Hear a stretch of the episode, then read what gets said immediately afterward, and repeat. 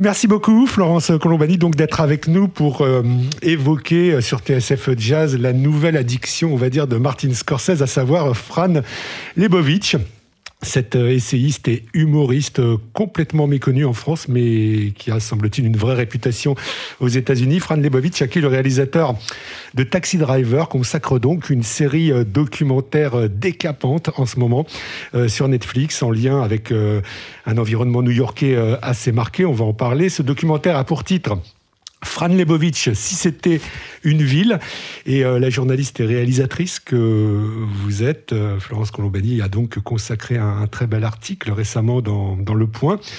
Euh, qu'est-ce que vous avez trouvé, Florence, de plus stimulant dans cette série documentaire diffusée sur Netflix? Alors déjà, c'est la découverte d'un personnage qu'on ne connaît pas en France, qui est cette femme incroyable au visage très sévère, avec un petit côté Francis McDormand, un petit côté euh, personnage des frères Cohen. Euh, donc euh, Fran Lebowitz qui est une icône hein, pour les New-Yorkais. donc il y a déjà le plaisir de la découvrir et puis de la découvrir, de prendre le temps de la découvrir puisque euh, c'est quand même une longue série euh, finalement que lui consacre Scorsese. Il y a six ou sept épisodes, c'est dense, on, on, a le temps de, de l'écouter. Euh. Et puis c'est aussi une promenade dans New York magnifique avec tout le, toute la beauté plastique du, de la caméra de Scorsese et l'amour aussi pour cette ville. Et il faut dire que ça prend une résonance particulière du fait qu'on sait bien que l'épidémie euh, de Covid a complètement métamorphosé la ville et que c'est peut-être un des derniers témoignages qu'on a sur la New York d'avant. Alors, il y a là aussi la New York d'avant. Il y a aussi, on va en reparler, la New York d'avant-avant. Euh, dans, dans, dans, ce documentaire, dans cette longue conversation. Euh, vous avez cité euh, une, une actrice des, des, frères Cohen pour, euh, pour caractériser euh, Fran Lebovitch.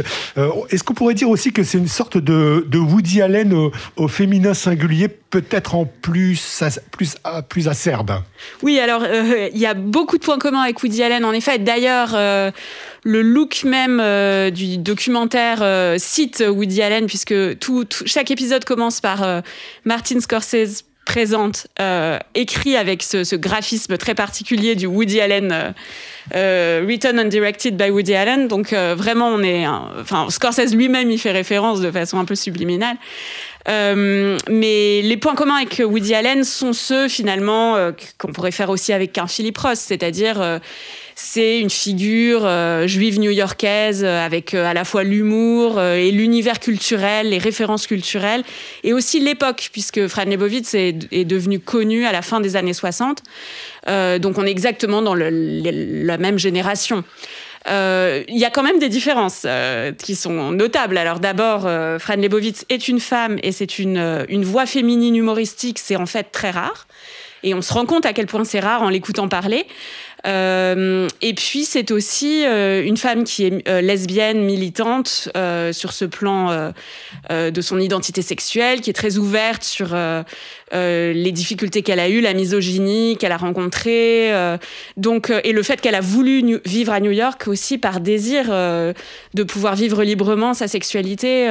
donc tout ça fait quand même que évidemment c'est quelqu'un de singulier et de différent, mais on est en effet dans cette galaxie très new-yorkaise. Alors sur New York le New York d'avant, le New York d'avant-avant, il y a quand même, euh, même si ça a été au moment même, alors que c'était tourné avant la pandémie, il y a quand même une vraie nostalgie euh, d'un autre New York encore plus reculé, un New York, on va dire, assez euh, bordélique, les gens dévorant les, journaux et, et, les jetant sur le trottoir, et puis... Et puis aujourd'hui, un New York, enfin juste avant la pandémie, en tout cas un New York bien plus propre, peut-être bien plus ennuyeux. C'est comme ça que qu'on peut résumer euh, sa, vision de, New York à, à Fran Lebovitch. Oui, euh, il faut dire que c'est une râleuse, un peu comme euh, comme tout comique qui se respecte. Donc elle est toujours un peu en train de récriminer contre les mœurs contemporaines et et donc de se référer à un avant qui serait meilleur. Mais en effet, c'est quelqu'un qui a la nostalgie du New York où on pouvait fumer. Euh, et il y a un passage très drôle où elle dit mais qu'est-ce que ce serait l'histoire de l'art euh, si Picasso avait dû sortir toutes les 10 minutes euh, pour fumer à l'extérieur du restaurant Dans, l'histoire de l'art, c'est des longues conversations, on fume, on boit, on, on bouge pas de là où on est, et c'est comme ça que l'art se fait. Donc, donc nostalgie du New York où on pouvait fumer, nostalgie du New York où on pouvait se loger euh, pas cher. Donc, euh, elle, râle beaucoup aussi contre les boutiques de luxe qui ont envahi Soho. Elle a connu l'époque des lofts euh, que des artistes habitaient et non des, des gens qui ont fait fortune à la bourse. Donc, elle a, elle, a, beaucoup ce regard sur un New York qui aurait été meilleur avant. Et puis, elle a, elle a connu l'entourage d'Andy Warhol. Elle a connu aussi une espèce de splendeur comme ça de la euh, de, des artistes new-yorkais euh, qui, semblent avoir disparu. Mais cela dit, euh, et c'est ça qui est agréable, parce que sinon ce serait quand même un peu déprimant, ce côté c'était mieux avant, elle a aussi une vraie vitalité, et une, une vraie, un vrai plaisir aussi à être dans la scène artistique qui lui est contemporaine. et son amitié avec Scorsese en est quand même le témoin. Et puis, au-delà de New York, euh, ce qui est fascinant, bah, il y a un passage fou, euh, il y a une philosophie de vie aussi. Elle est, euh, contre un certain hygiénisme contemporain. C'est, je crois, c'est ce qu'elle appelle euh, l'idéologie du bien-être. Oui, elle, euh, euh, a la nostalgie de quand on pouvait être malade, quand on pouvait manger n'importe quoi, quand on pouvait ne pas être obsédé par sa santé. Tout ça prend une résonance d'autant plus forte aujourd'hui. Elle, elle, en parle avant que l'épidémie se déclenche, mais évidemment, nous, on regarde ça maintenant. Donc, Est-ce que vous êtes sensible, par ailleurs, à la façon dont cette conversation, alors maintenant, je parle du côté conversation plus que le côté New York, quoi que c'est les deux, les deux sont liés.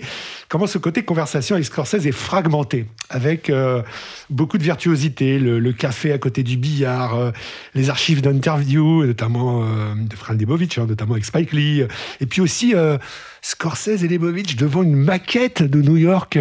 Ça, c'est très beau. C'est une très belle idée de mise en scène de cette interview c'est que Scorsese la filme euh, au musée du Queens, où il y a une célèbre maquette de New York euh, qui est très grande. On, voit euh, toute la ville avec tous les, cinq boroughs. et donc, c'est une maquette qui est éclairée d'une façon assez particulière. Donc, elle surplombe cette maquette. c'est une maquette qu'on voyait dans un très beau film de Todd Haynes, d'ailleurs dont le titre m'échappe, mais en tout cas qui a déjà été filmé. Et là, Scorsese a cette idée de puisque elle, son sujet, c'est un, c'est une icône new-yorkaise, il la filme justement en surplomb de New York, comme une sorte de divinité presque. Euh, de la ville et, et ça c'est parmi les plus belles séquences je trouve mais en effet aussi ce qui est très agréable c'est qu'il fragmente enfin il, il monte euh, différentes interviews qui ont lieu à différents moments et dans différents lieux euh, avec une unité thématique. Mais du coup, on est un peu sur un rythme musical où on passe d'un univers à l'autre avec le même fil de conversation. Euh, et donc, euh, il n'y a aucune monotonie. Il utilise aussi de façon tout à fait magnifique les archives. et c'est incontestablement l'œuvre d'un grand cinéaste. Qu'est-ce qu'il y a de commun pour vous entre Martin Scorsese et Fran Lebowitz? Je pense qu'il y a le plaisir d'abord de la parole et de la euh, de l'agitation et presque de la colère. C'est-à-dire que pour moi, Scorsese, euh, quand même, un de ses grands titres, c'est Mean Streets. C'est quelqu'un qui est animé par euh, une énergie nerveuse très très grande. C'est ce qui fait la grande beauté de son cinéma aussi. Et elle, elle a là ça. Elle a exactement cette même pulsation. je pense qu'ils avancent un peu au même rythme. Et d'ailleurs, quand on les voit discuter, ils sont sur le même débit, la même rapidité de parole. Euh, après, ils, ont des identités très différentes, mais avec le plaisir justement de, de s'écouter l'un l'autre et de découvrir euh, l'univers de l'autre. Comment ils se sont rencontrés? Alors, euh, ils se sont rencontrés à un anniversaire. Enfin, ils disent qu'ils ne se souviennent pas du moment précis où ils se sont rencontrés, mais en tout cas, ils se souviennent d'une conversation particulièrement intéressante à l'anniversaire de John Waters, ce cinéaste spécialiste du mauvais goût extrême.